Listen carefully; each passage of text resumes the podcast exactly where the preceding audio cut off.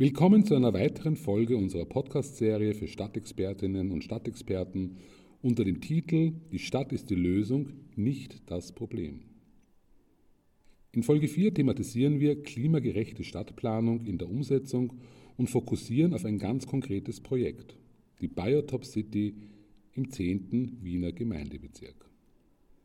Der Wiener Architekt Harry Glück, der vor allem als Gestalter des Wohnparks Alt-Erla in Liesing berühmt geworden ist, hatte die Vision, für Wien eine Biotop City zu realisieren. Biotop City bedeutet, dass Mensch und Natur in engem und ausgleichendem Miteinander leben können. Es ist genügend und entsprechend gestalteter Raum vorhanden, der sich an den Bedürfnissen von Menschen, Flora und Fauna gleichermaßen orientiert. Christoph Rinschier Leiter der Magistratsabteilung für Stadtteilplanung und der Architekt Rüdiger Leiner geben Einblick in die Entstehung des Projekts und wie klimagerechte Stadtplanung praktisch und ganz konkret funktionieren kann. Wir wünschen viel Vergnügen beim Zuhören. Die Biotop City ist eigentlich sozusagen der Grundgedanke vom Harry Glück, der der Protagonist war.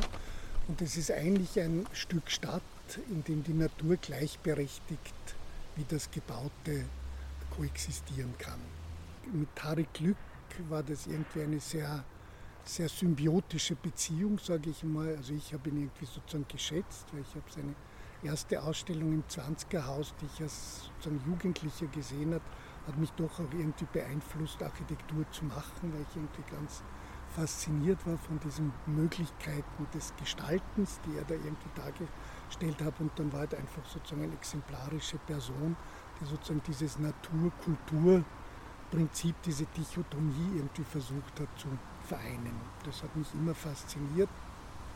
Und daher haben wir irgendwie so eine sehr intensive Gesprächsbasis gehabt. Und dann hat er immer gesagt, wir müssen einfach einmal eine Art begrünte Stadt oder eine Naturstadt oder Stadt-Natur, da gab es verschiedene Arbeitstitel, irgendwie sozusagen in einem größeren Maßstab umsetzen. Wir kümmern uns darum, irgendwelche Grundstücke, Developer zu finden, die sozusagen auf das aufspringen könnten. Unterstützt wurde sozusagen diese Suche auch sehr stark von der Maria Vassilako, also damals Stadträtin für Stadtplanung, die sozusagen den Harry Glück auch sehr geschätzt hat und irgendwie sozusagen mitgeholfen hat, dieses Zusammenspiel zwischen Developern und, und Planern irgendwann zusammenzubringen. Und dann gab es ein paar Grundstücke, die waren meistens im Bereich Wienerberg, weil ja doch dort ein paar Industriegrundstücke sind, die nicht mehr genutzt wurden. Und wir haben sozusagen für ein paar Mal so Grundkonzepte gemacht. Und ein wesentlicher Punkt war dieses Coca-Cola-Gelände, weil Coca-Cola sozusagen von dort ausgezogen ist ins Burgenland oder und dieses Grundstück leer war, ein, ein 50.000 Quadratmeter großes Grundstück zu 95 Prozent versiegelt mit dicken Betonplatten und Hallen, also schon irgendwie sozusagen eine spannende Herausforderung. Und dann gab es eine Gruppe von Developern, sechs, sieben Bauträger, äh, die sozusagen Interesse gehabt haben, dort irgendwie auch einmal ein bisschen was anderes zu entwickeln, auch weil das doch durch die Lage am Wienerberg, am Stadtrand, gleichzeitig so eine Art Portal zur Stadt irgendwie darstellt. Also doch eine Herausforderung ist, die man sozusagen nicht mit ganz normalen Mitteln bewältigen kann. Die Biotop City oder das, das, die Idee äh, Biotop City, letztendlich steckt es im Namen, es ist auf der einen Seite Stadt, also tatsächlich etwas Urbanes, äh, allerdings in einen Kontext gesetzt, wo ich sehr darauf achte, äh, dass ich einen qualitativ hochwertigen Freiraum ausgestalte, dass ich auch naturnahen Freiraum habe, das heißt, dass ich auch tatsächlich, ich sage jetzt so etwas wie Wildnis in die Stadt hineinbekomme, äh, dass ich mich mit Themen, äh, in dem Klimawandel, Anpassung und dergleichen auseinandersetze. Also es ist, wenn man so möchte, eben eine Kombination aus Stadt und Natur, so würde ich es einmal beschreiben. Ich glaube, was das Spannende ist immer, wenn ich Stadt-Land-Gegensatz sage, ist einfach für mich, kann, gibt es eine Synthese, ich will sozusagen beides. Also ich will die Qualität der Stadt, die Dichte, die Ereignisse, die Potenziale, die ich habe, irgendwie sozusagen für kulturelle, soziale äh, Kommunikation und auf der anderen Seite aber sozusagen ist das Erleben der Natur, das Rauschen der Bäume, das Riechen des Grases einfach etwas, glaube ich, was sozusagen wirklich menschliche Bedürfnisse sehr, sehr gut erfüllt. Und normalerweise ist das sozusagen getrennt. In der Stadt habe ich sozusagen irgendwie das Ereignis, am Land habe ich irgendwo die Natur. Und was wir sozusagen versuchen, ist immer diese Synthese dieser Gegensätze, also wir sagen immer die Gleichzeitigkeit des Gegensätzlichen ist eigentlich das, was ich in der Planung als wesentliches Kriterium irgendwie aufnehmen sollte. Das Beispiel Biotop City im, im 10. Bezirk, Dresder Straße, äh, dort ist es darum gegangen, ein gemischt genutztes Quartier mit Schwerpunkt Wohnen zu schaffen. Das heißt, hier sind in etwa 1000, äh, 1000 Wohnungen entstanden äh, ergänzt um einen Bürobau und einen Hotelbau. Äh, und es wurde sehr stark aber bei der Entwicklung darauf geachtet, dass hier nicht nur ein, ein dichtes Wohnen entsteht, sondern dass es zwischen den Wohnbauten auch einen entsprechend hochwertigen Freiraum gibt, äh, mit naturnaher Ausgestaltung, der letztendlich, so zumindest die Idee, nicht nur Lebensraum für Menschen werden kann, sondern auch Lebensraum äh, für Tiere werden kann, wo es auch aus dem Pflanzenbereich ein gewisses Spektrum gibt an naturnahen Pflanzen und dergleichen. Biotop City definiert eigentlich den Rand der Stadt, weil es ist dieser Übergang in, die, in, die, in, die, äh, in den Hügel des Wienerbergs, also diesen dicht begrünten Park. Und daher war es eine wesentliche Intention, also bei einem unserem städtebaulichen Ansatz, diesen Park in die, in die Biotop City hineinzuziehen, also durch so Zwischenräume zwischen den gebauten Fingern von 40 bis 60 Metern Tiefe. Also das heißt, das zieht sich dort hinein, dass ich eigentlich von jeder Wohnung irgendwie auf einen, auf einen Parkraum sozusagen schauen kann. Das war sozusagen ein Ansatz. Das, der zweite Ansatz war, wie kann ich sozusagen diese Dimension dieser großen Baukörper in dem Sinn etwas reduzieren, ist dadurch, dass diese Bauten geknickt sind. Das ist einfach ein sozusagen optisches Phänomen der Perspektive. Wenn der Bau geknickt ist, wirkt er immer kürzer, weil ich sehe sozusagen nur ein Ende und nicht das zweite Ende. Also damit habe ich Räume, die sich öffnen, Räume, die sich schließen, äh, unterschiedliche Ausblicke etc. Also ich habe damit irgendwie so eine Art Raumdifferenzierung, die gegenüber den üblichen Siedlungen, die doch relativ orthogonal sind, plötzlich eine Vielfalt an Räumen schafft, damit wieder auch eine Vielfalt an Erlebnismöglichkeiten. Das ist das eine. Der zweite Ansatz war einfach Maßstäbe zu kombinieren, also sozusagen die großen Maßstäbe dieser, dieser die großen Wohnbauten im, im Süden, äh, gemischt mit einer kleinen Mikroachse, so einer Art historischen, sozusagen, gesagt, sozusagen Kleingasse, die irgendwie durchgeht, wo Gemeinschaftseinrichtungen, Geschäfte sind, Sporteinrichtungen etc., die so irgendwie sozusagen Kommunikation in dem Sinn fördern soll und durch die ich aber eigentlich immer durchgehen kann, wenn ich irgendwie in meine sozusagen Wohnbauten gehe. Und, und von dort ausgehend geht es nach Norden, dort wo sozusagen Anrainerbebauung ist und die Anrainerbebauung ist relativ nieder, dass man dort sozusagen auch mit der Bebauung deutlich runtergeht. Also von zehn Geschossen geht man dort auf zwei, drei Geschosse und auch die Schule schmiegt sich einfach sozusagen irgendwie in diesen Rand äh, der Bebauung zum Livers äh, sehr gut ein und wird dann sozusagen auch nachher zu den kleinen Bebauungen auch wieder niederer. Also es ist so eine Art sehr, finde ich doch sehr harmonischer, eine sehr harmonische Kontextualisierung, die irgendwie dort gesucht wurde. Was bei solchen Planungsprozessen oder Entwicklungsprozessen äh, immer wichtig ist, dass Vorgaben, die man formuliert, letztendlich auch bis zum, bis zum Ende durchgetragen werden können. Äh, in der Regel ist es so, dass Planerinnen, Architektinnen, Architekten die Vorgaben, die hier die Stadt, die qualitativen Vorgaben insbesondere, die die Stadt formuliert, sehr gerne aufnehmen. Äh, das Ganze wird aber auch verschnitten mit der Logik der Grundeigentümer, die natürlich immer ein, ein ökonomisches Interesse oder auch ökonomische Zwänge haben.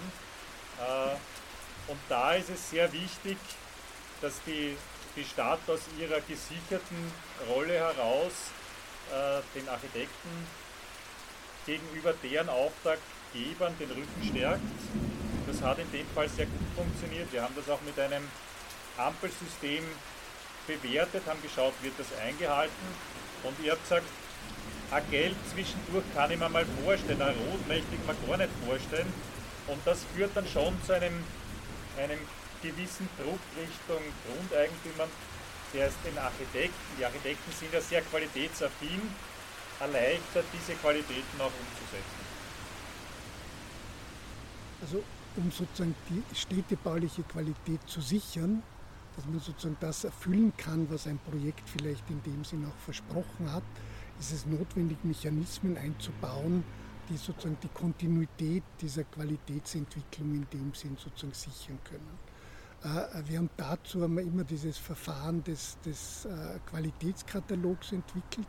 Das war bei der Biotopsie, also einfach ein 30-seitiges Papier, in dem verschiedenste Qualitäten von der Bebauungsdichte, von der Bebauungsstruktur, von den Freiräumen, von der Bepflanzung, von der Mobilität etc. sozusagen festgeschrieben werden und die so Grundlage sind für die Weiterbearbeitung. Um in weiterer Folge sozusagen dann zu sichern, dass das auch die Umsetzung überlebt, weil es gibt ja viele Projekte, wo zwar viel versprochen wird, aber wenig gehalten wird, äh, gibt es dieses Instrument des Qualitätsmanagements, also so eine Art Gruppe, wo die Stadt dabei ist, wo die Developer dabei sind, die Planer dabei sind, Anrainer dabei sind, um sozusagen in der, in der Entwicklung dieses Projekts über eine Art eine Matrix, also eine Art Erfüllungsmatrix sozusagen zu sichern und abzustimmen, dass die Qualitäten auch äh, umgesetzt werden. Also das ist etwas, also hm, als Sicherung ist sozusagen jetzt üblich auch der städtebauliche Vertrag.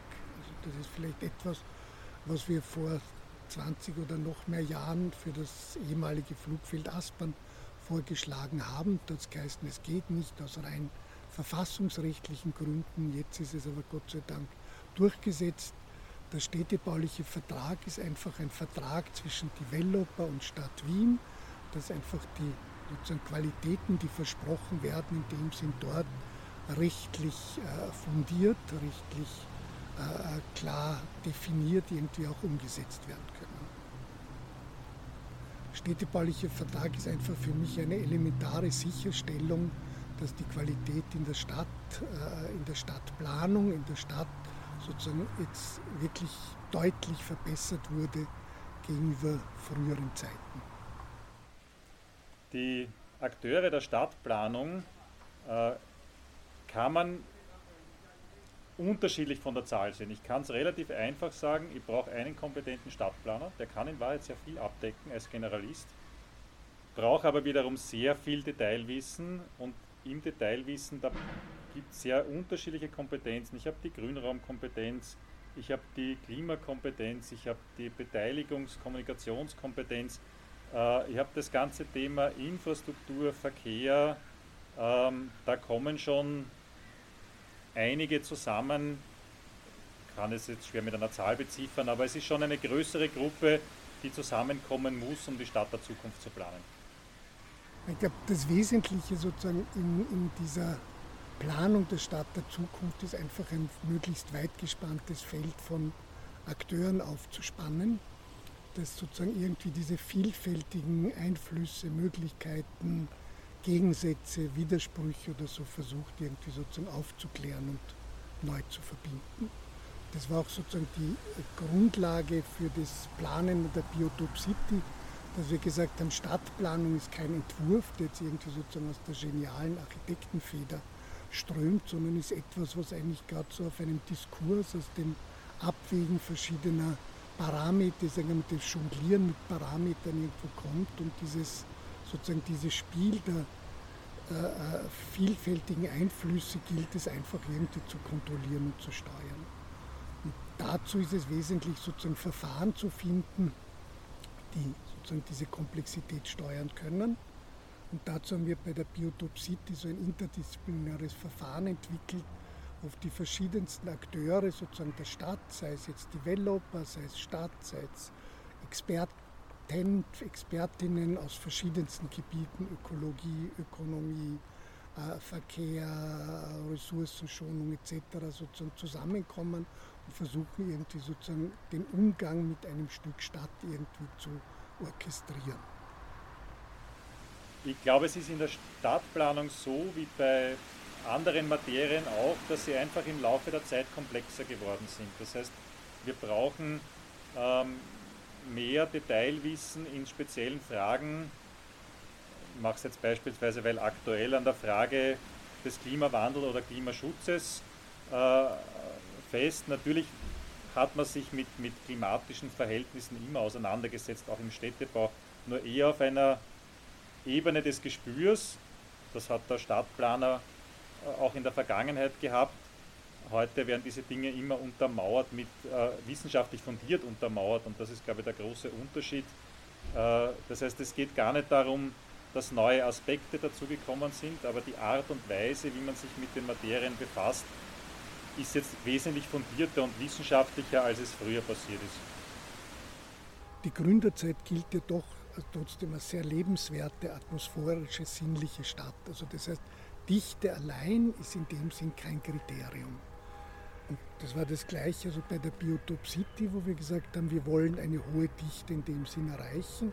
Wir wollen aber einfach unterschiedliche Maßstäblichkeiten. Das heißt, das ist nicht alles, wie bei Großsiedlungen oft üblich, alles irgendwie sechs- oder achtgeschossig homogen, sondern es gibt sehr hohe Bauteile, es gibt sehr niedere Bauteile. Damit gibt es unterschiedliche Lichtstimmungen, da gibt es unterschiedliche äh, Atmosphären, unterschiedliche Ausblicke etc. Das war wesentlich. Also es ging dort sicher darum zu schauen, welche Dichte verträgt dieses Grundstück. Und wir haben gesagt, es kann eine ziemlich hohe Dichte, also es ist einfach, es gab in dem Verfahren haben wir 35 verschiedene städtebauliche Ansätze ge, ge, gewählt, gesucht, entwickelt, um die wirklich zu verifizieren und zu falsifizieren und zu sagen, was sind Qualitäten, was sind Nachteile. Und aus den 35 verschiedensten Ansätzen, komprimiert, dicht, überlagert, hoch, nieder, äh, kam diese ganz einfache Form der sozusagen vier Finger mit dahinter so einem kleinen äh, Myzel von kleineren Bauten irgendwie als Grundstruktur, gequert von einer sogenannten, dieser sogenannten Mikroachse mit diesen sozusagen klein strukturierten Bauten. Wien hat ja eine sehr lange Tradition im, im leistbaren, im sozialen Wohnbau.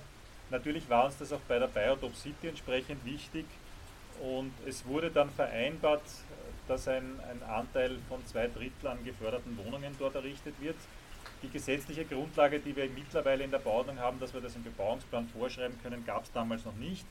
Äh, es wurde aber eben äh, zwischen Stadt und den Bauträgern vereinbart und dieser Teil der Vereinbarung ist klarerweise auch umgesetzt worden. Das heißt, es gibt hier einen hohen Anteil an geförderten Wohnen äh, neben dem frei finanzierten Wohnen und das stellt einfach die für so ein Stadtquartier wichtige Durchmischung sicher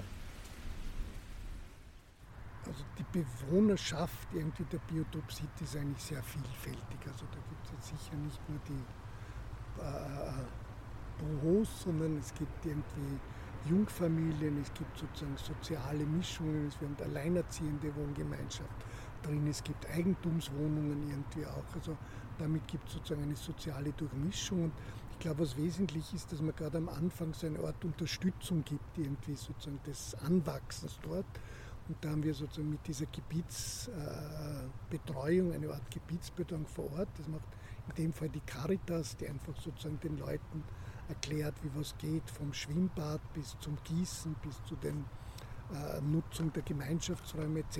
So eine Art äh, motivierende und stimulierende Begleitung gibt. Und ich glaube, wenn das funktioniert, dann gibt es immer irgendwie ein paar Leute, sozusagen wie bei den Vereinen oder am Land, wie halt dann bei der Feuerwehr, wo es immer ein paar gibt, die sich engagieren, dass wir glauben, dass sozusagen in, diesen, in dieser Größenordnung sozusagen auch ein soziales Leben entstehen kann.